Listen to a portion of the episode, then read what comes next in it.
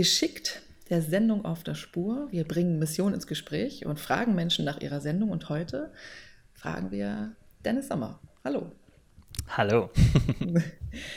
Hallo Dennis. Ähm, wenn du auf eine Party gehst und du nicht gleich sagen möchtest, dass du Pastor bist, was könntest du alternativ sagen? Ähm, ich glaube, dass es ich kenne den Moment gar nicht, dass ich das nicht sagen wollen würde. Ich finde das eigentlich immer spannend, das in den Ring zu werfen und zu gucken, wie die Leute reagieren. Aber würde ich es wirklich nicht als erstes oder nicht direkt sagen wollen, kann ich alternativ noch sagen, ich bin ähm, Berater mhm. auch. Mhm. Äh, ich habe äh, jetzt schon drei Jahre die Ausbildung zum transaktionsanalytischen Berater gemacht und äh, fast meine Arbeit eingereicht und dann äh, geht es noch äh, ins äh, zweite Level weiter. Ähm, und ansonsten bin ich äh, Vater von einer kleinen Tochter. Und ähm, ja, ich glaube, so würde ich mal starten. Alles andere muss ich ergeben. Wie alt ist denn deine Tochter? Acht Jahre. Ach, toll. Mhm. Ja, Podcaster bist du auch, ne? Podcaster bin ich auch, das ist mhm. richtig. Aber ich weiß gar nicht, das ist immer so, für mich ist das, ähm, äh, gehört das irgendwie mit zu dem Pastor und mhm. ein bisschen mit zu mir. Deswegen ist es irgendwie auch ein bisschen privat. Das stimmt. Das könnte ich auch noch sagen. Würdest du eher sagen, ich mache Podcasts? Also, weil du gar nicht so sehr dich identifizierst mit, ich bin ein Podcaster, so? Ja, also ja. Ich, ich lerne aber auch, deswegen ähm, ist es auch ein, ein, ein, ein Lernprozess von mir.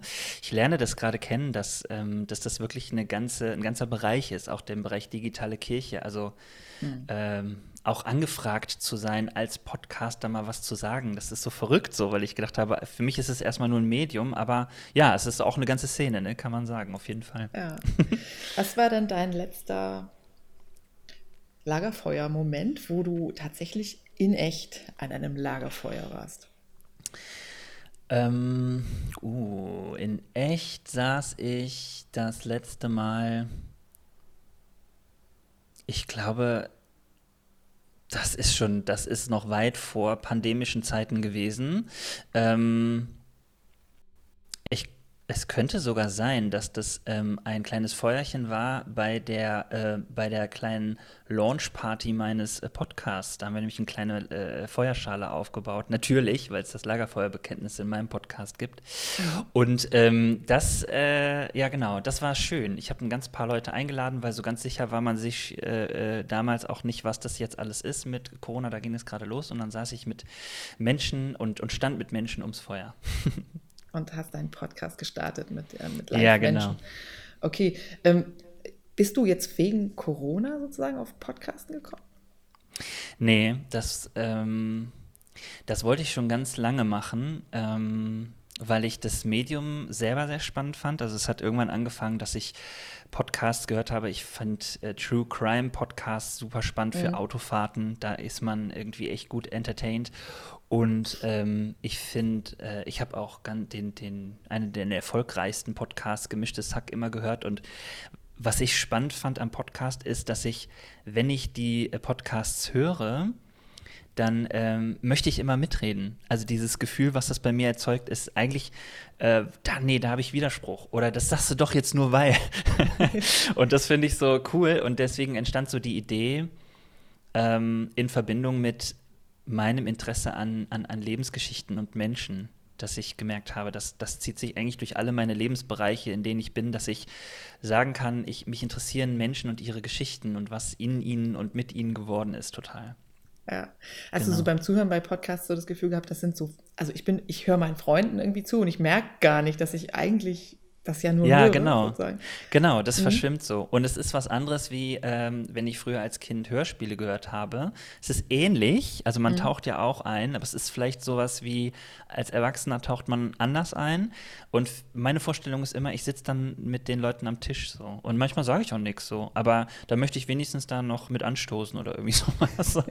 und höre gerne zu, ne? Also das gibt's auch. Und dann habe ich irgendwann gesehen, die ganzen unterschiedlichen Genres, die es gibt, ähm, finde ich auch super spannend. Also, dass man auch so einen kleinen äh, Polit-Podcast sich reinziehen mhm. kann.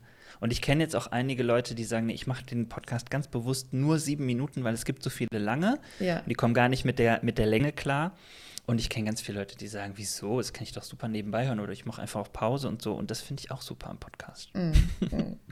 genau. Ähm, ich stelle mir irgendwie vor, dass es in deiner Kindheit, Jugend einige Lagerfeuermomente gegeben hat. Auf jeden Fall. Wo ja. gab's die? Ähm, also ich bin äh, groß geworden in einer Baptistengemeinde. Ich komme aus Remscheid mhm. und ähm, da habe ich eine ganz hm, wenn ich jetzt sage klassische, setzt das ja voraus, dass alle verstehen, was ich meine, mhm. aber ich bin eigentlich immer in Kirche gewesen, das wollte ich damit sagen, also als mhm. Kind und da gab es ähm, natürlich eine Jungschar und da gab es ähm, auch sowas vor der Jungschar noch und so und da gab es riesige Lagerfeuer und in meiner Teenie- und Jugendzeit Osterfeuer. Ähm, das war schon sehr so ähm, das, was ich echt mochte. Äh, ich weiß, wenn wir auf Gemeindefreizeit gefahren sind, da gab es Feuer und irgendwie deswegen fasziniert mich das so, ähm, macht Feuer als Element was mit mir, dass ich nämlich, ich, ich starre da rein, also und, ich, und es, es, es führt mich irgendwie in so, einen, in so eine Tiefe, das mhm. kann ich gar nicht richtig erklären, aber mhm. das passiert einfach und meistens sitzt man nicht alleine ums Feuer. Ja, und später dann, ähm, als ich angefangen habe, als Pastor für junge Gemeinde äh, zu arbeiten, ähm, da war ich noch verheiratet, ähm, äh, habe in einem großen Haus gewohnt, da gab es einen Garten, habe ich ganz oft Jugendliche und Teenies auch im Garten gehabt und äh, so eine Feuerschale irgendwann geschenkt bekommen und sehr viel genutzt. Okay, du bist im Moment Pastor für junge Gemeinde in genau, richtig. Grundschättel. Yes. Das klingt für mich immer gleichzeitig altehrwürdig und als würden die Grundfesten erschüttert werden. Ja, genau. ja, ich, also ich hoffe, ich sage jetzt hier nichts Falsches, aber ich glaube, Grundschüttel hat auch sowas von, äh, dass, dass äh, in dem Grund viel so Geschöttel, also irgendwie so, da sind viele Steinchen drin. So, mhm. das ist, glaube ich, die, der Grundgedanke. Ähm, ist hier im Ruhrgebiet und Grundschöttel äh, als Ortsteil ist aber ähm, auf dem Berg sozusagen. Mhm. Ähm, und die Gemeinde ist äh, eine sehr ähm, alte. Ähm, wir sind über 160 Jahre alt. Mhm. Und deswegen auch irgendwie äh, bekannt. Und die ja. interessanterweise gibt es die hier länger als so manche landeskirchliche ja. Gemeinde vor Ort. Ja, so. genau. Was geht denn im Moment äh, in, der, in, der, also in der jungen Gemeinde? Was geht denn da gerade? Ja, ich glaube, wir, also ich würde nicht sagen, wir starten gerade wieder durch. Das mhm. nervt mich gerade an mhm. Gemeinde, muss ich sagen, weil mhm. alle immer sagen, jetzt geht's endlich wieder los und äh, ich habe eigentlich das letzte Jahr ziemlich viel gearbeitet daran, dass wir weitermachen und nicht pausieren so. Und wir äh, genau. Und ich denke irgendwie so, also nicht nur mit dem Blick auf mich, auch mit dem Blick auf alles, was digital wirklich mhm. gut war. Mhm. Ein konkretes Beispiel. Uh, unser GU war eigentlich das ganze Jahr, also Gemeindeunterricht, ja. sowas wie Konfirmandenunterricht, ja. war eigentlich die ganze ähm, das ganze Jahr digital. Und es hat ziemlich gut geklappt. Und ähm, wir haben dann irgendwann das Experiment gestartet und gesagt, liebe GUler, die sind so im Alter zwischen 11 und 14, wollt ihr nicht ähm, einfach mal zur Jugend und zum Teenie mit dazukommen? Und da das digital war, haben die sich getraut und es war so sicher vor dem eigenen PC. Und jetzt, wo wir seit drei Wochen wieder präsent sind, ähm, kommen die, weil die die Leute schon kennengelernt haben, völlig selbstverständlich in, den, in die Jugend bin jetzt elf Jahre in Grundschüttel. Das hat noch also in die nie echte, geklappt. In die, in die, in die, in die präsentische, kohlenstoffliche ja. äh, Veranstaltung, Wie genau. Noch, ja. Mhm. ja. genau. Mhm. Und ähm, ich freue mich. Mit Hose. So. Wir nennen das hier mit Hose. Mit Hose. ja, das ist sehr gut.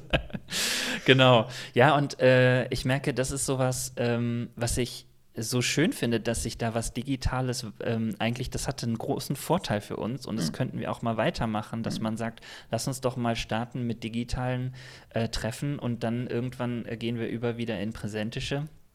Aber ähm, ja, wenn wir natürlich sagen, wir starten jetzt wieder durch, dann ist es natürlich irgendwie Quark. Und viele jung, junge äh, Menschen ähm, konnten das auch total gut, sind aber auch schnell in diesem Modus gewesen von, wir haben so viel digital und ähm, ich sitze acht Stunden lang vor dem ähm, Laptop wegen der Schule. Ich habe keinen Bock, jetzt noch eine mhm. Stunde GU zu machen, was ich auch verstehen kann. Ja. Und ähm, das, da freuen sich ja die Eltern, die vorher mal gesagt haben, du sitzt viel zu lange vor dem Bildschirm, äh, weil sie äh, tatsächlich zum ersten Mal selber äh, auch das äh, ja, mitgeteilt haben. Ich mhm. will gar nicht so viel. Genau. Mhm. Du hast in deiner Vikariatsarbeit, ähm, äh, die erste Frage in, in, dieser Arbeit war, ähm, bist du als Freund oder als Pastor hier? Ja. Hast du eigentlich für dich da irgendwie irgendwas gefunden, was dir hilft, diese Rolle, Rollenfrage zu klären? Ja, also ich habe ähm, ganz viel darüber nachgedacht und die Arbeit war ein, ein, ein, ein Weg eigentlich zu der Antwort immer beides. mhm. Also ich, es gibt diese Irritation auch immer noch äh, und ich sage das immer. Ich sage dann, ich bin immer beides. Und die Leute, die das trennen wollen, da, da interessiert mich eher, warum wollt ihr das denn trennen? Und dann sind das alte Bilder oder auch ähm, der Wunsch, dass ich, ähm, dass sie mir mehr bedeuten weil sie das Gefühl haben, wenn ich als Pastor komme, dann, dann frühstücke ich sie so ab.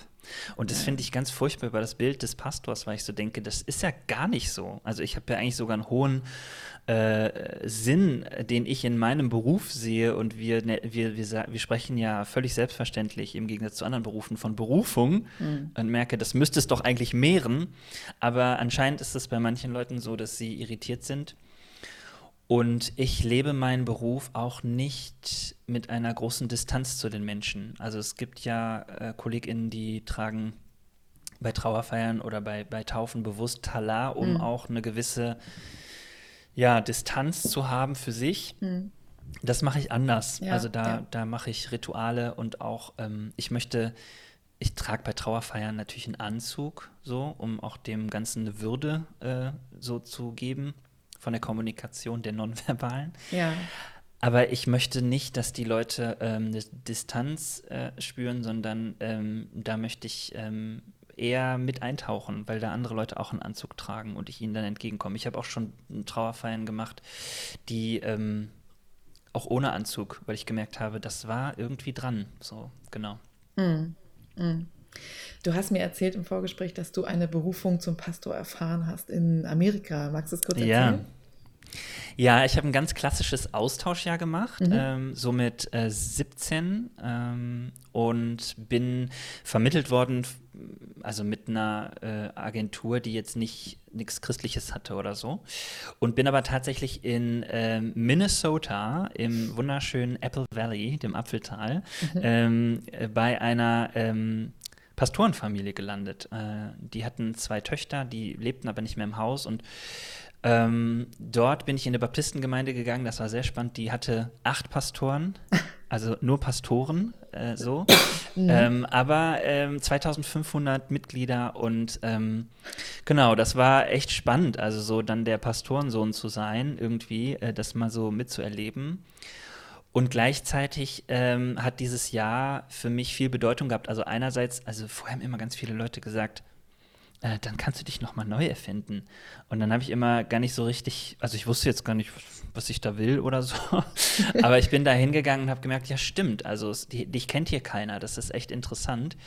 Und ähm, ich habe meinen Berufswunsch da auch mit hingenommen. Ich hatte früher immer den Wunsch, ähm, Schauspieler zu werden oder Arzt. Also mhm. eins von beidem.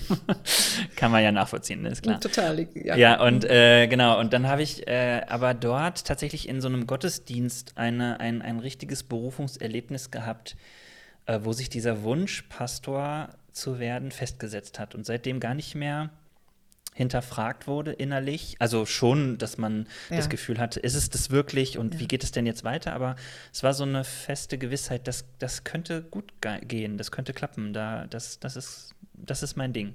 Mhm. Und ähm, genau, der, der Schauspieler freut sich, weil er ähm, auch auf der Bühne steht und, und irgendwie bisschen Rampensau, glaube ich, ist ganz gut als Pastor oder Pastorin.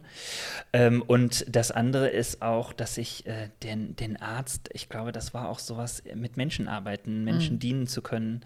Ähm, Genau, insofern, ich fühle mich da aufgehoben. Und ab und zu, wenn ich dann nochmal was äh, äh Impro-Theatermäßiges machen kann, freue ich mich auch. Ich mache immer Workshops auf GU-Freizeiten oder so. Ja. genau. Okay. Die Mischung aus Schauspieler und Arzt. Es passt. Ja. Finde ich schön. Genau, es liegt natürlich auch nahe, dass ich dann deswegen oft Dr. Sommer und so genannt werde, aber ähm, das ist eher diese Kategorie habe ich ja noch nie gehört. Ne? Dr. Sommer. ja, ja, das ist so mit meinem Namen. Das ist entweder an der Kasse stehe ich und die Leute sagen, ach, äh, wäre ja schön, wenn wir ihn mal wieder hätten. Und dann sage ich, ja, ja, genau. Also die machen mich fürs Wetter verantwortlich okay. oder Dr. Sommer, so jugendliche Teenies. Ähm, was sagst du denn dazu? Genau. Aber Dr. Sommer ist doch auch der, den man alles fragen kann, oder? Ja, genau. Mhm. Den kann man alles fragen. Mhm. ja, ähm, wir sind ja hier ein Missions-Podcast, ne? Und du ja. hast mir erzählt, äh, du hast ja früh Erfahrungen gesammelt im Bereich Würstchenverkauf. ja, das stimmt. Missionarisches Würstchen verkaufen. Ja, genau. Also ich bin, ich würde meine äh, Remscheider Gemeinde ähm, als eher eine äh, konservative Gemeinde einschätzen. Das ist so mein Background. Das habe ich aber sehr lange nicht gewusst. ja. Also mir war es nicht bewusst, äh, bis ich zum Studium gegangen bin. Mhm. Ähm, und für mich ist es völlig selbstverständlich gewesen, ähm, auch ähm, an äh, Zeltevangelisationen meiner eigenen Gemeinde teilzunehmen oder pro Christ oder so. Und ich hatte auch äh, dann äh, Pastoren da in der Heimat, die haben das auch gesagt, dass das ganz, ganz wichtig ist. Und auch äh, ein Pastor, der sich auch selbst als ähm, Evangelist bezeichnet hat mhm. und so, mhm. dem das ganz wichtig war. Und deswegen ähm, habe ich äh, da tatsächlich mitmachen wollen irgendwie. Ich war noch gar nicht getauft oder bekehrt, wie man ja. so äh, schön sagt. Ähm, und habe dann gesagt, ich könnte Würstchen machen. Das war meine erste Erfahrung, wo äh, jemand aus der Gemeinde mir Geld anvertraut hat. Ich habe dann die Kasse immer mitgemacht. Das, hat, das war für mich ganz, ganz cool. Mhm. Und auch sowas von mit Menschen im Kontakt sein, ähm, ne, ja. Ich, das war einfach cool. Und ich, genau, und dann gab es irgendwie da so ein Team und die haben Würstchen verkauft. Das mache ich bis heute übrigens noch gerne, weil ich bei dem Stadtfest hier in Wettergrundschöttel, mhm. auch wenn das immer ganz komisch klingt und keiner versteht, ja. Ich, ich stehe nicht am Infostand als Pastor, ja. sondern ich stelle mich ähm, hinter die Fritteuse und ich mache äh, Pommes und ja. Frikandel und so und Würstchen grillt jemand anders. Aber ähm, das finde ich, das macht mir unglaublich Spaß. Vielleicht ist das noch so ein altes Einhaken da dran. Genau, und das mhm. ist meine erste Erfahrung eigentlich mit Mission, wo ich sie unterstützt habe und dieses Gefühl hatte von, ich bin Teil einer großen Nummer. Okay, und, und äh, was, was was hat die, was, was war das Große an dieser Nummer? Ja, für mich war das äh, damals äh, der also ich sehe heute Zeltevangelisation kritisch. Ich, mhm. ich glaube nicht mehr, dass das eine, dass es ein gutes Konzept ist. Mhm. Ähm, aber ich habe das damals ähm, das hat sich damals angefühlt, wie wir als Gemeinde, wir gehen raus. So. Ja.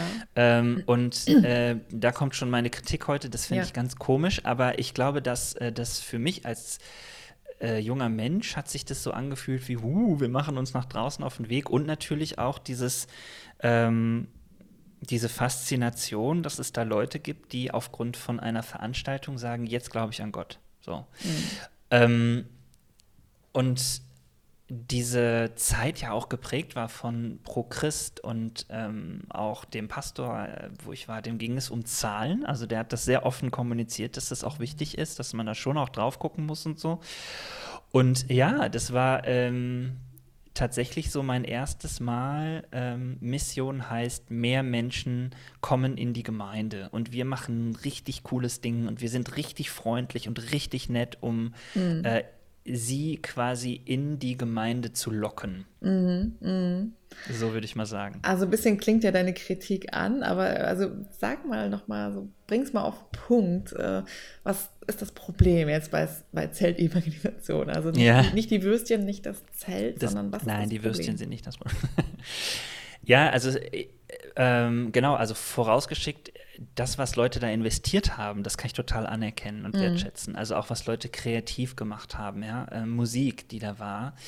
Ähm, für mich stimmt dieser Grundgedanke, wir gehen so raus an bestimmten Aktionen nicht mehr. Also mhm. da dieses ähm, attraktive Gemeindesein, ähm, das das kann ganz schnell kippen auch zu, wir sind jetzt mal super freundlich, aber wartet mal, bis ihr uns wirklich kennenlernt. Und natürlich gibt es das auch immer noch in Gemeinde. Ja, natürlich ist man, wenn man neue Leute trifft, auch erstmal offen. Das kennt jeder von uns. Ich glaube, so ehrlich müsste man sein. Aber ich glaube, dieses Konzept, ähm, das funktioniert nicht. Und ich glaube auch deshalb, weil heutzutage ähm, ist es auch nicht mehr so ein Riesending. Also früher war das ja cool, dass man echt so ein Zelt dahingestellt hatte mhm. mhm. und dass so, dass so gesagt worden sind, Kirche auf dem äh, Dorfplatz, das ist ja irgendwie witzig. Mhm. mhm. Und da würde ich mal eher hingehen oder so, so äh, Abende, wo man sagt, da lädt man mal jemanden ein. Aber ich merke, ähm, heutzutage, glaube ich, ist Authentizität ein viel höherer Wert. Ähm, als sowas wie Attraktivität. Ähm, ja. Also das, es muss nicht mehr funkeln und glitzern und es muss auch nicht mehr das Event sein. Aber wenn jemand sagt, dem glaube ich, was er sagt, dann, dann ja. ist es auch okay, wenn er es vielleicht ein bisschen holprig daherbringt oder anders. Und ich glaube, das ist ähm, das eine. Und das andere ist, dass eine Theologie, die sich an Zahlen festmacht, finde ich, auch nicht das abgreift. Nee, auch nee, abgreift ist das falsche Verb, aber mhm. ähm, die auch nicht das beschreibt, was da eigentlich passiert, nämlich wenn Gott mit Menschen in Begegnung kommt, ähm, dann geht es nicht um jetzt und dann geht es auch nicht um ähm, Hauptsache an Bord, sondern manchmal ähm, geht, startet ein langer Prozess ähm, und als erstes stehen Hürden im Weg. Mhm. Und Vorurteile, also mhm. Stichwort Talar und wie wir wirken. Mhm. Und äh, je mehr ich mich da reingedacht habe in diese Kritik, kam bei mir, je umso wichtiger wird mir immer Kommunikation. Also auch Kommunikation ähm, schon allein wirklich von dem, wie wirken wir eigentlich, wie kommen wir rüber.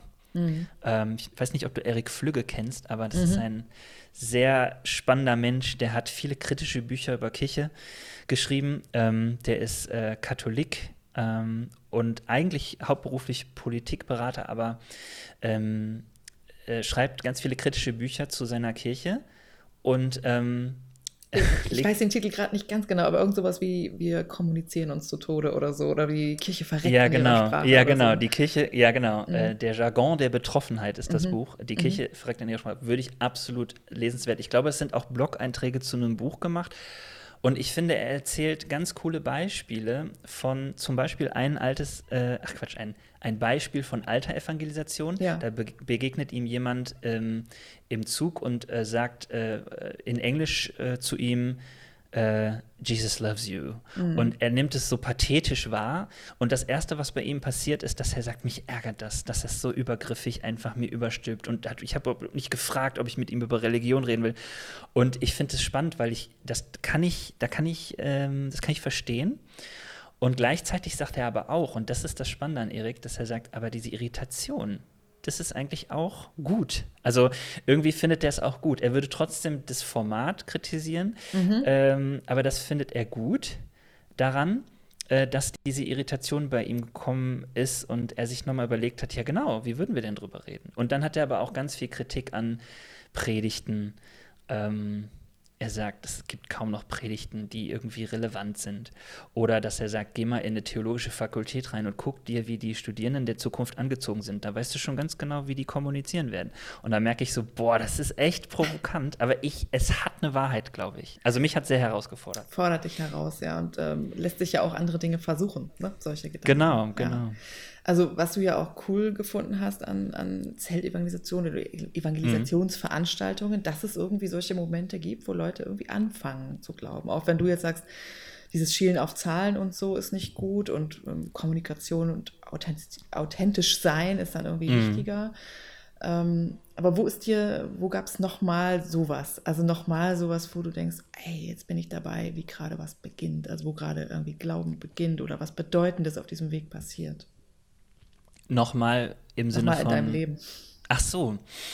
Ähm, also ich habe schon so eine kleine eigene, so ein evangelistisches Jahr in diesem, in diesem äh, Amerika-Jahr gehabt, mhm. weil ich mhm. gemerkt habe, dadurch, dass ich andere Christen und eine andere Glaubensweise kennengelernt habe, ähm, habe ich selber nochmal, ich würde sagen, ich bin da selber bei mir mehr angekommen, äh, ein Stück.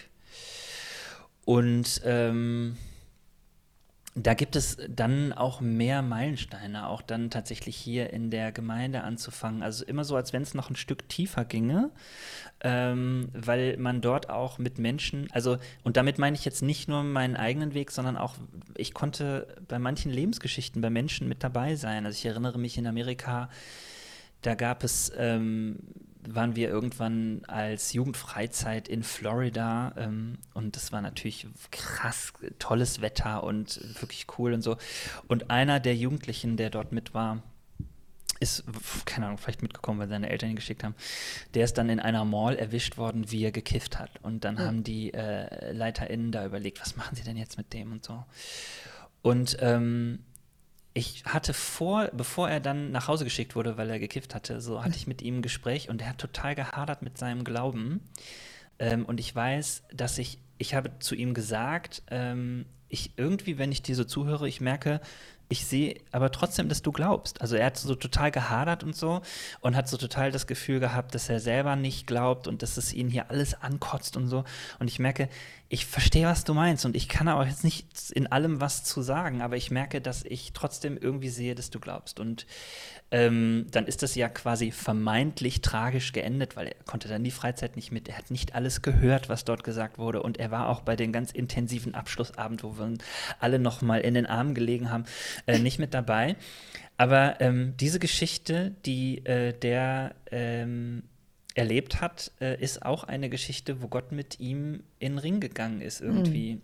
Und er hat dann zu Hause ähm, einen Schritt wieder auf Gott zugemacht und hat mir dann irgendwann gesagt, oder ich glaube sogar seine Mutter war so glücklich, dass ich das zu ihm gesagt habe, weil irgendwie und ja, weil das irgendwie wohl ein wichtiger Satz war. Von meiner Seite aus ähm, war das eine Wahrnehmung oder ich habe auch irgendwie das Gefühl gehabt, da war sowas Empathisches in mir, ähm, und äh, das Coole ist irgendwie, dass ich, äh, dass er jetzt vor kurzem noch mal bei Facebook irgendwie äh, sind wir irgendwie noch mal in Verbindung gekommen. Wir haben nicht gesprochen sozusagen. Das ist auch mal so ein bisschen lustig, dass man erstmal sich verbindet und dann nicht redet. Aber mhm. so ein bisschen zu sehen, wo er jetzt gerade steht und so zu merken, irgendwie war das für ihn eine wichtige Sache. Ähm, und da ist äh, was erstmal vermeintlich Schlechtes, Schlimmes passiert. Aber ähm, Gott hat da er hat da mit ihm irgendwie was gemacht. Das fand ich total cool. Und das ist so ein Neuanfang, der gar nicht so klassisch läuft und mhm. der eben nicht im Zelt mhm. äh, stattfindet und ähm, alle, die das wollen, heben jetzt die Hand oder so, sondern das ist so ein, wie die, wie die, wie das Leben mhm. die Geschichten schreibt, finde ich. Mhm. Und das finde ich ultra spannend, ehrlich gesagt. Und ja. du mittendrin, ne? Ja, genau. Und natürlich ist es auch so ein bisschen so eine Hero-Geschichte, weil ich ja diesen Satz gesagt habe, aber mich berührt es immer noch, ja. weil ich merke, ähm, ich habe daran echt gelernt, ähm, solche Sätze, solche Impulse, alles, was so im Bauch ist, wirklich auszusprechen. Und auch in dem Bewusstsein, das ist jetzt hier nicht, ähm, also nicht, weil ich das Gefühl habe, ich muss das sagen oder vielleicht auch es irgendwie, sondern wenn es wirklich in mir ist, es einfach zu tun. So, ne? Und da sind wir, glaube ich, schon sehr nah dran, auch an ähm, heiligem evangelistischen Geist, äh, so würde ich das beschreiben, eine Kraft, mhm. eine Intuition in mir, die ich manchmal nicht erklären kann. Aber ich habe es einfach getan. Und dann mhm. ist das war ein Teil der Geschichte. Es haben noch andere Leute mit ihm an dem Abend geredet. Jemand ja. hat ihn dann auch im Gefängnis besucht. Also du kommst ja leider in Amerika sehr schnell in U-Haft, so, ne? Ja. Ähm, insofern, ähm, der war eine Nacht im Gefängnis quasi in diesem Heißt das U-Haft? Wahrscheinlich, ja. Ähm, genau, aber so ist die Geschichte gelaufen. Mhm. Anderes Thema, Dennis. Bam. Ja.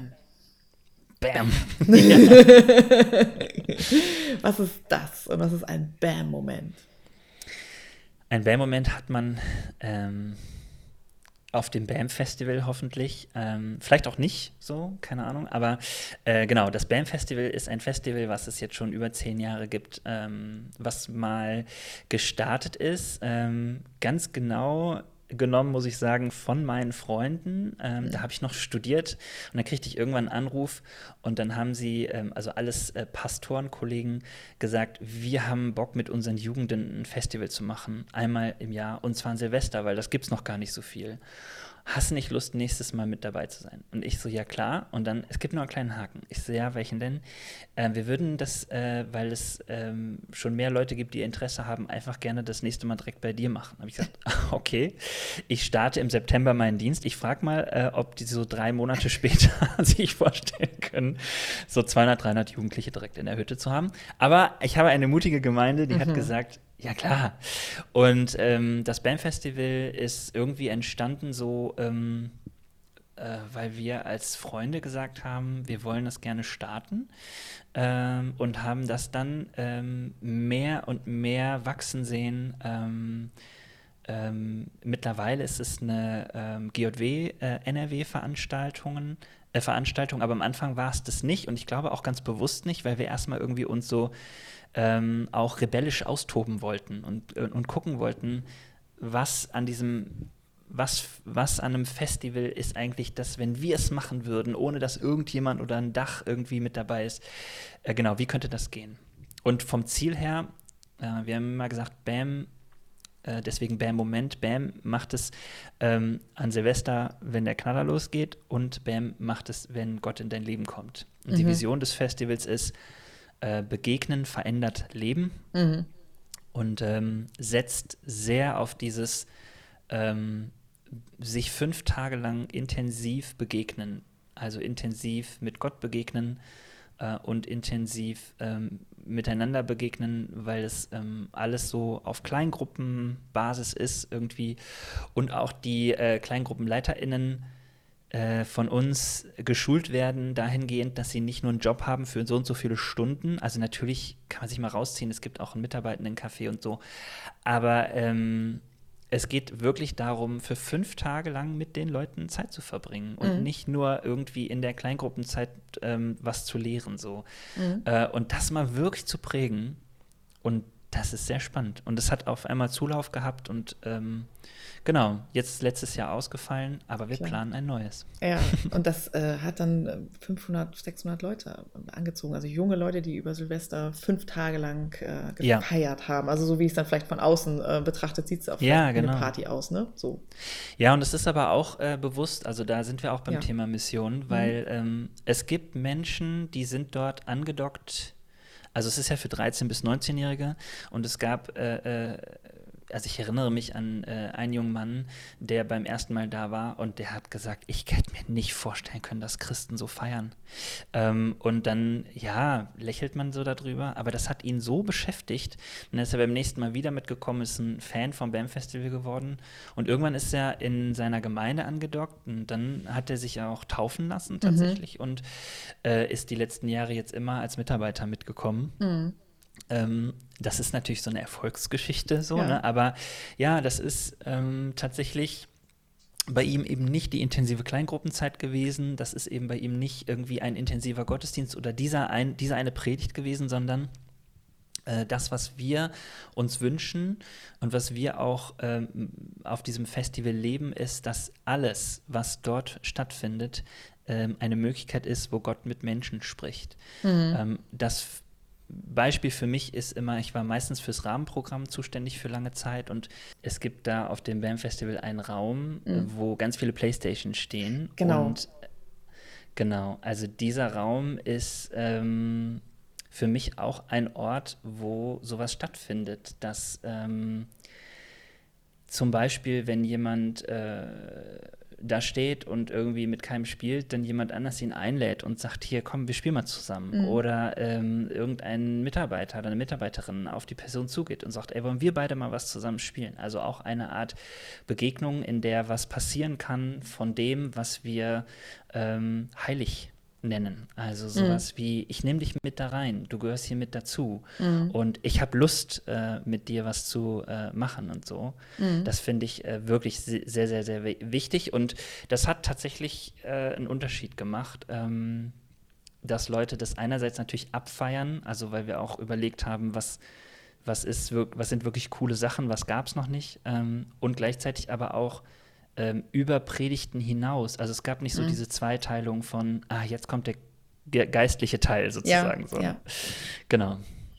Alles, was wir da machen, ist die Botschaft so, ne? Und die Botschaft ist nicht nochmal so nur extra oder die Botschaft ist nicht nur der Text, der dann, der dann von ja, genau. gesagt wird. So.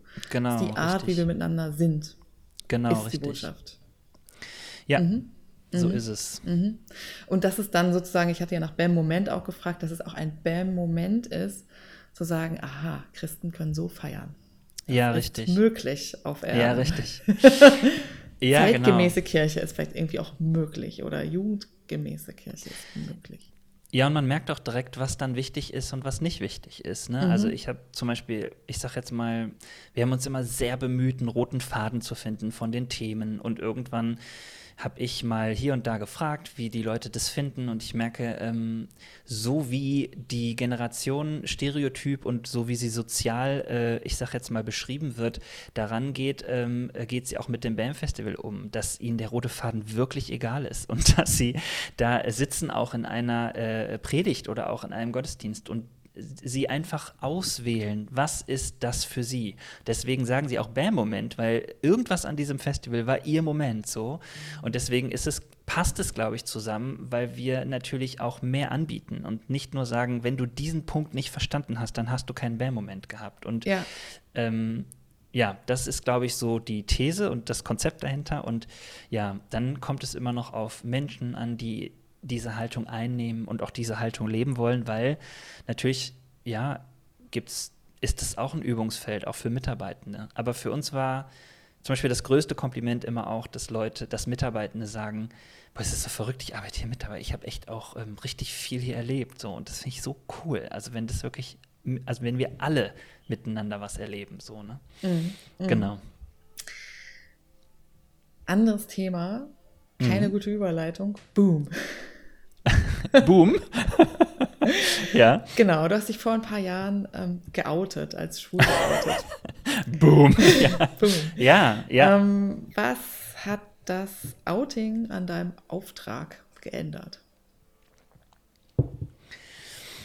Diese Frage habe ich tatsächlich noch nie gestellt bekommen. Finde ich sehr spannend. Ähm, also in mir ist ähm, etwas rund geworden und ähm, in mir konnte etwas sich oder kann sich etwas zeigen, was ähm, ich lange, lange Zeit nicht äh, zeigen konnte oder wollte, was mir manchmal nicht bewusst war. Das ähm, klingt immer so verrückt, aber das kann ich auch mal irgendwann genauer erklären. So. Mhm.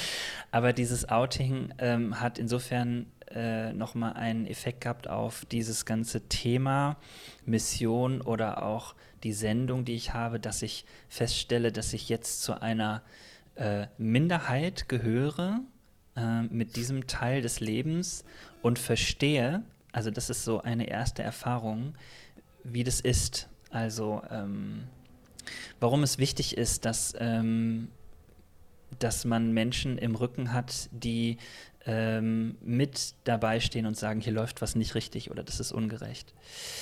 Ähm, dann, wenn ich auf andere Leute schaue, ähm, merke ich, dass ich äh, sehr, sehr viele Geschichten höre von Menschen, die ähm, entweder mit queeren Menschen im Leben unterwegs sind oder auch, dass sie sagen, ähm, ich bin selber schwul, lesbisch, bi und so weiter. Mm. Und habe das Gefühl, ich weiß gar nicht, wie ich diesen Weg gehen soll. Also da gibt es auch ein paar Menschen, die mit denen ich natürlich irgendwie jetzt mehr connecte, weil ich eben einer von ihnen bin, sozusagen. Mhm. Und gleichzeitig ist ja der Weg, dass es nicht, ähm, dass es, dass, dass, ich sag jetzt mal, wir nicht darüber definiert werden, ähm, sondern dass, ähm, ja, äh, dass wenn ich glaube, in deiner letzten Folge mit Jürgen hast du gesagt, Gemeinde für alle würde bedeuten, dass wir dann auch nicht sofort wieder sagen, ähm, damit sind übrigens auch gemeint, sondern dass das irgendwann dass das irgendwann nicht mehr wichtig ist. So. Mhm. Aber im Moment ist es noch wichtig und deswegen ist dieses Outing mit allem Risiko, was es hatte, auch mit allem Schmerz, den es hatte, äh, glaube ich, wichtig auch ähm, ja, für die Sendung äh, weil Leute das schon wahrnehmen und äh, schon immer noch besonders finden. Ähm, du bist ähm, schwul und Pastor? Mhm. Also es ist immer so, mhm. ist nochmal besonderer, so, mhm. ne? Genau. Mhm. Ja. Also dadurch, dass du dich öffnest, gibst du Leuten die Möglichkeit, sich auch zu öffnen mit ihrem Weg, so, ne? Also mit ihren Identitätsfragen und, und ja, solchen sich, äh, Dingen. Auf jeden ne? Fall. Also und ich habe gemerkt, ähm, ich hatte ganz zu Beginn des Outings äh, gab es Leute, die haben zu mir gesagt, ähm, boah, jetzt wirst du wahrscheinlich so ein Pionier sein. Mhm. Und das sagen sie, weil ich äh, der, also ich glaube, bei uns in der Kirche der erste Pastor bin, der in einer Gemeinde geblieben ist. Ich bin nicht der erste Pastor, der sich geoutet hat oder die. Genau, aber ähm, das hat mich am Anfang, das hat mir am Anfang sehr viel Angst gemacht, muss ich ganz ehrlich sagen. Ist ja auch richtig krass. Ja, und ich habe so gemerkt, ähm, und dann ähm, bin ich durch meine Beraterausbildung ja äh, regelmäßig auch versorgt mit einer Möglichkeit, Dinge zu reflektieren. Und ja. genau, äh, mache ich auch sonst im Leben. Ich bin ein großer Fan davon, auch dass Beratung und Therapie völlig selbstverständlich zu unserem Leben dazugehört. Ähm, und äh, in, in dieser Beratung habe ich irgendwann dann mal diese Frage, was ist, was, was ist eigentlich der Pionier in mir, habe ich mal gestellt. Und äh, die Antwort war also wirklich überraschend gelassen und einfach, nämlich ähm, ich bin dadurch Pionier, dass ich da bin. So. Und das hat sich wirklich gut angefühlt. Und natürlich gibt es jetzt mittlerweile auch eine Seite, die ähm, man vielleicht irgendwie als Initiativer äh, beschreiben kann, also wo mir Sachen wichtig sind und wo ich das ins Gespräch bringe. Aber ähm, das entsteht so auf dem Weg und ich bin nach wie vor erstmal da. Und manche Leute stört das sehr so. Also ähm, das, Manche Leute stören sie an deinem Dasein? Ja, also dass ich als äh, schwuler Pastor hier unterwegs bin. Also es mhm. gibt ja Leute, die wollen dann nicht mehr in deiner Gemeinde sein und, oder es gibt auch Leute, die ähm, also ja, also ich hatte auch, gab auch schon Beleidigungen über, über Social Media und solche Sachen so, ja, ähm, äh, wo man dann echt, das ist, wenn es das erste Mal kommt, ist es echt, dann denkt man so, wie krass, also da beleidigt dich jemand. Äh, so wie krass, so, ne? Und natürlich auch, dass Leute das auch nicht verstehen. Also auch, ähm, wie konntest du denn verheiratet sein und äh, du hast eine Tochter und all solche Fragen und wo ich dann natürlich merke, ja, ähm, ja, es ist, es ist schwierig äh, zu verstehen, gar keine Frage, aber ähm, schau dir doch mal das Leben von uns allen an und vielleicht auch mal in deins, wie viele Widersprüche es gibt, äh, wie viele äh, Krisen und, und, und ähm, schwere Momente wir durchmachen, so, ja. Ähm, was ich sagen kann, ich habe das für mich geklärt und nicht alles und jede Antwort geht dich jetzt auch sofort was an. Ja, auf jeden ne? Fall. Äh, mhm. Und äh, gleichzeitig aber auch zu merken, aber ich bin okay damit, mhm. so.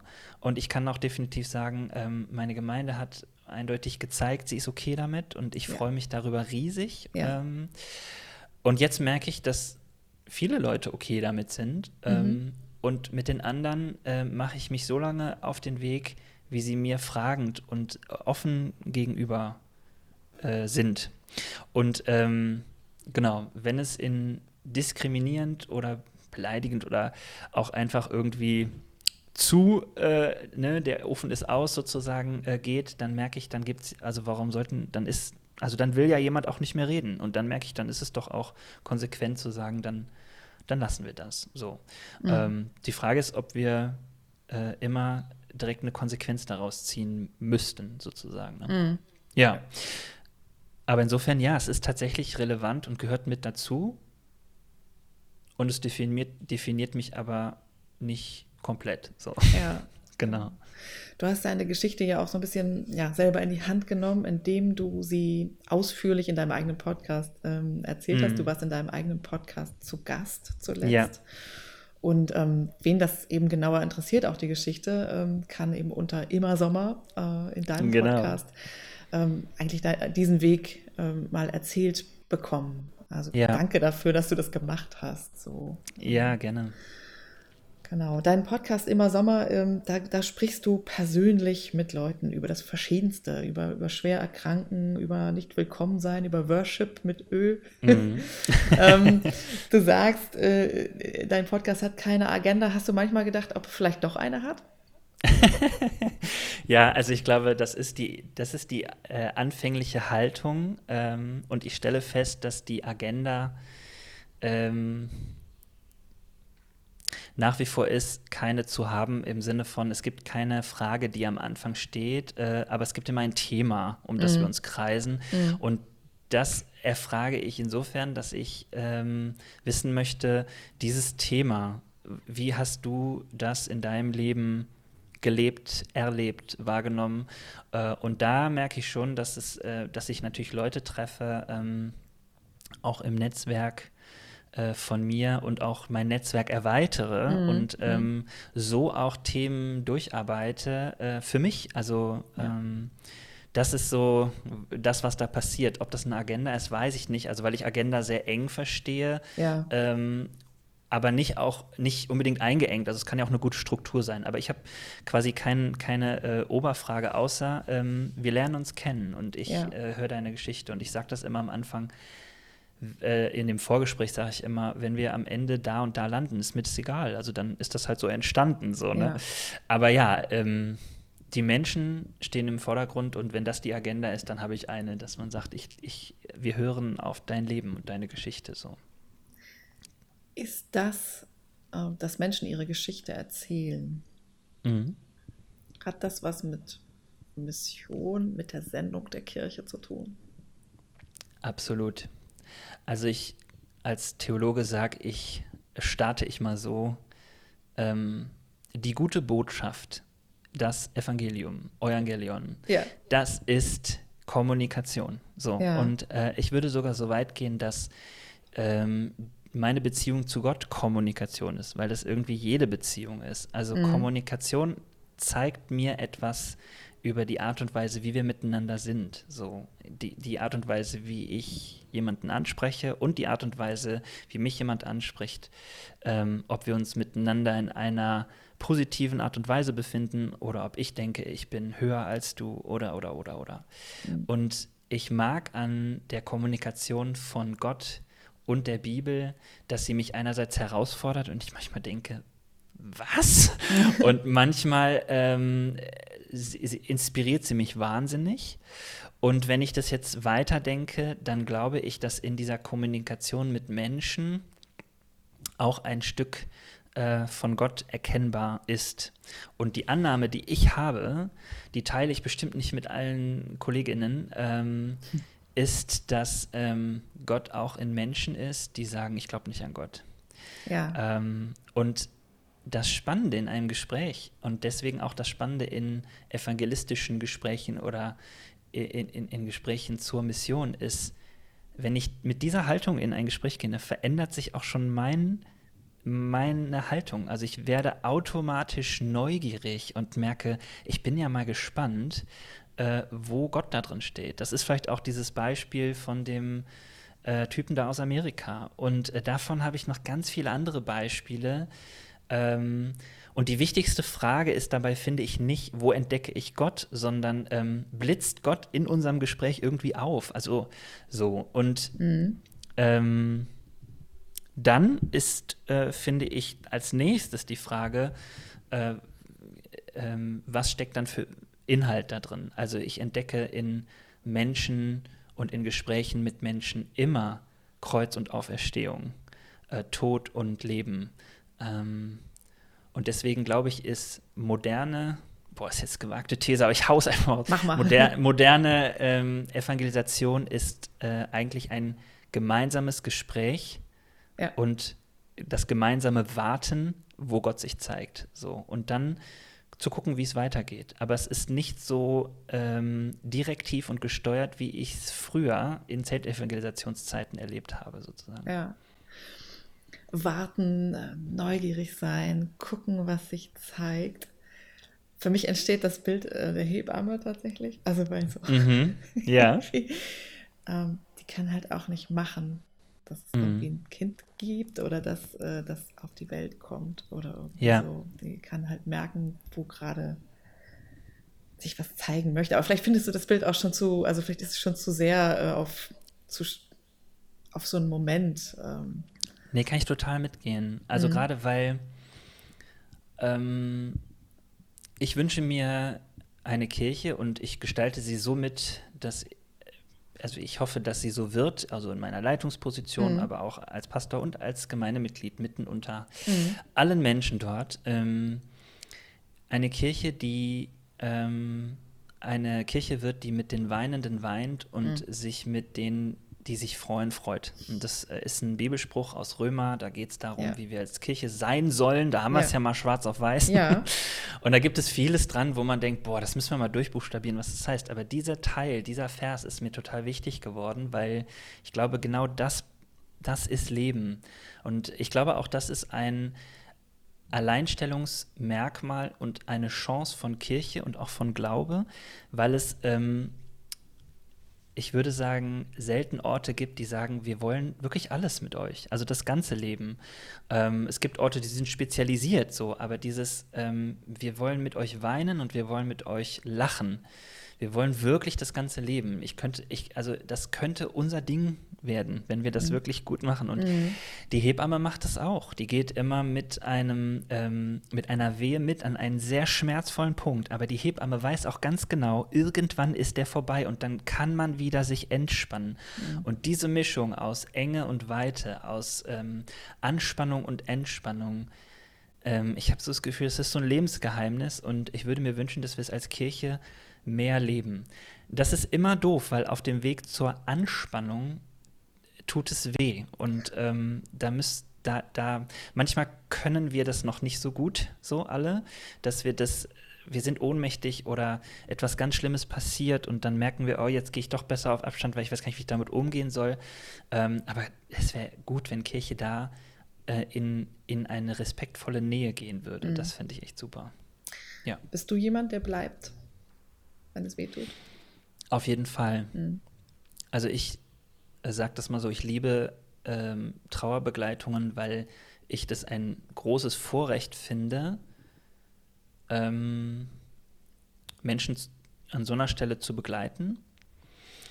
Und alles, was ich gelernt habe bis hierher und bestimmt auch aus meiner eigenen Geschichte, ähm, diesem Outing, ist, dass ich ähm, sagen würde, an so einer Stelle ist einfach Dasein das Beste, was man tun kann.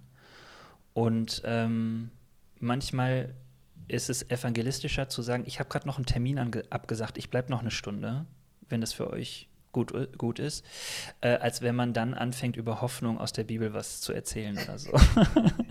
ja, und ja. Ähm, ich habe das auch selber erlebt. Also Menschen, die in diesem Outing-Prozess, in der Krise, mit der mhm. Trennung, mhm. die an meiner Seite waren, die nenne ich immer Anker, ja. weil ich mich immer wieder mit denen verbinden konnte. So. Ja. ja. Ich habe noch eine Frage zum, äh, zum Schluss. Ich hatte mir eine ähm, Podcast-Folge von dir mhm. angehört, wo es um Nicht-Willkommen äh, geht. Mhm. Da ähm, erzählt auch ähm, eine, eine Frau, eine Freundin, mhm wie sie in bestimmten äh, freikirchlichen Kreisen auch dann einfach raus musste, weil so willkommen, mhm. wie das auf dem Schild stand, stimmte das irgendwie nicht. Das war nicht authentisch.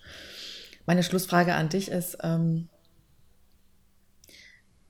was unternimmst du dagegen oder eher, was unternimmst du dafür, dass da, wo auf dem Schild steht, alle sind willkommen, wirklich alle äh, und auch du, dass das auch wahr wird? Mhm dass es stimmig ist.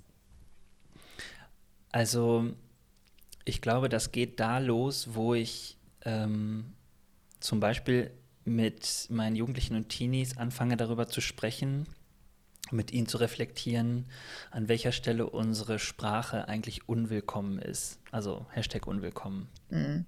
Wenn man den den Scherz macht, der so ein bisschen rassistisch ist und sich anfühlt wie eine ganz gute äh, pubertierende Rebellion, hat er aber auch einen verletzenden Anteil. Und äh, äh, sich darüber bewusst zu werden, finde ich wichtig. Und gleichzeitig auch zu reflektieren, ähm, wo sind wir auch drüber mit dem, was wir in unserer Sprache äh, vielleicht ähm, korrigieren oder so.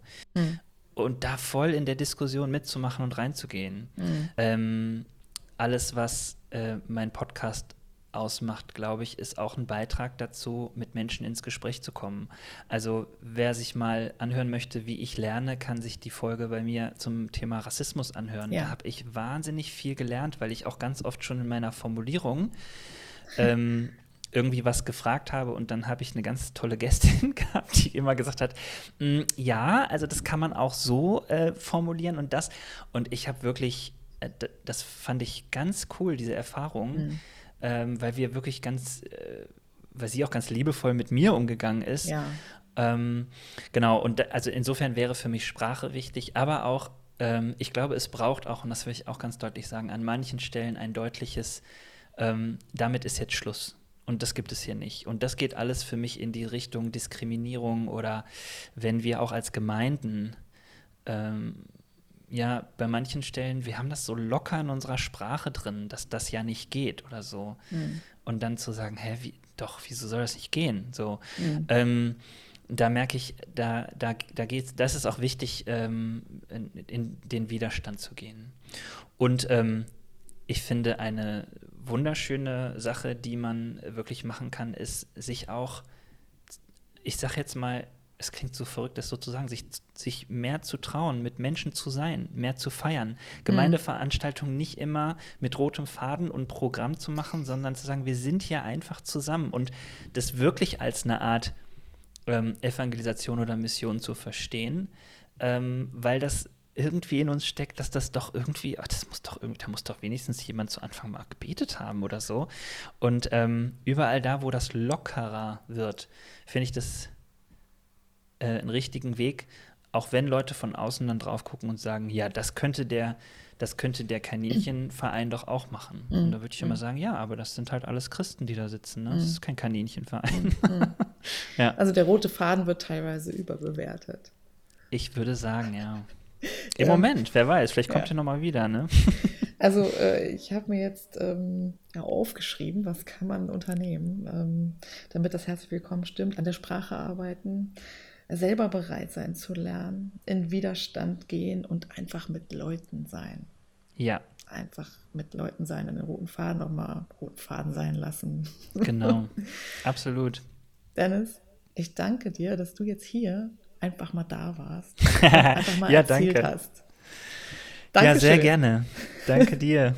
Mach's gut. Tschüss. Ciao.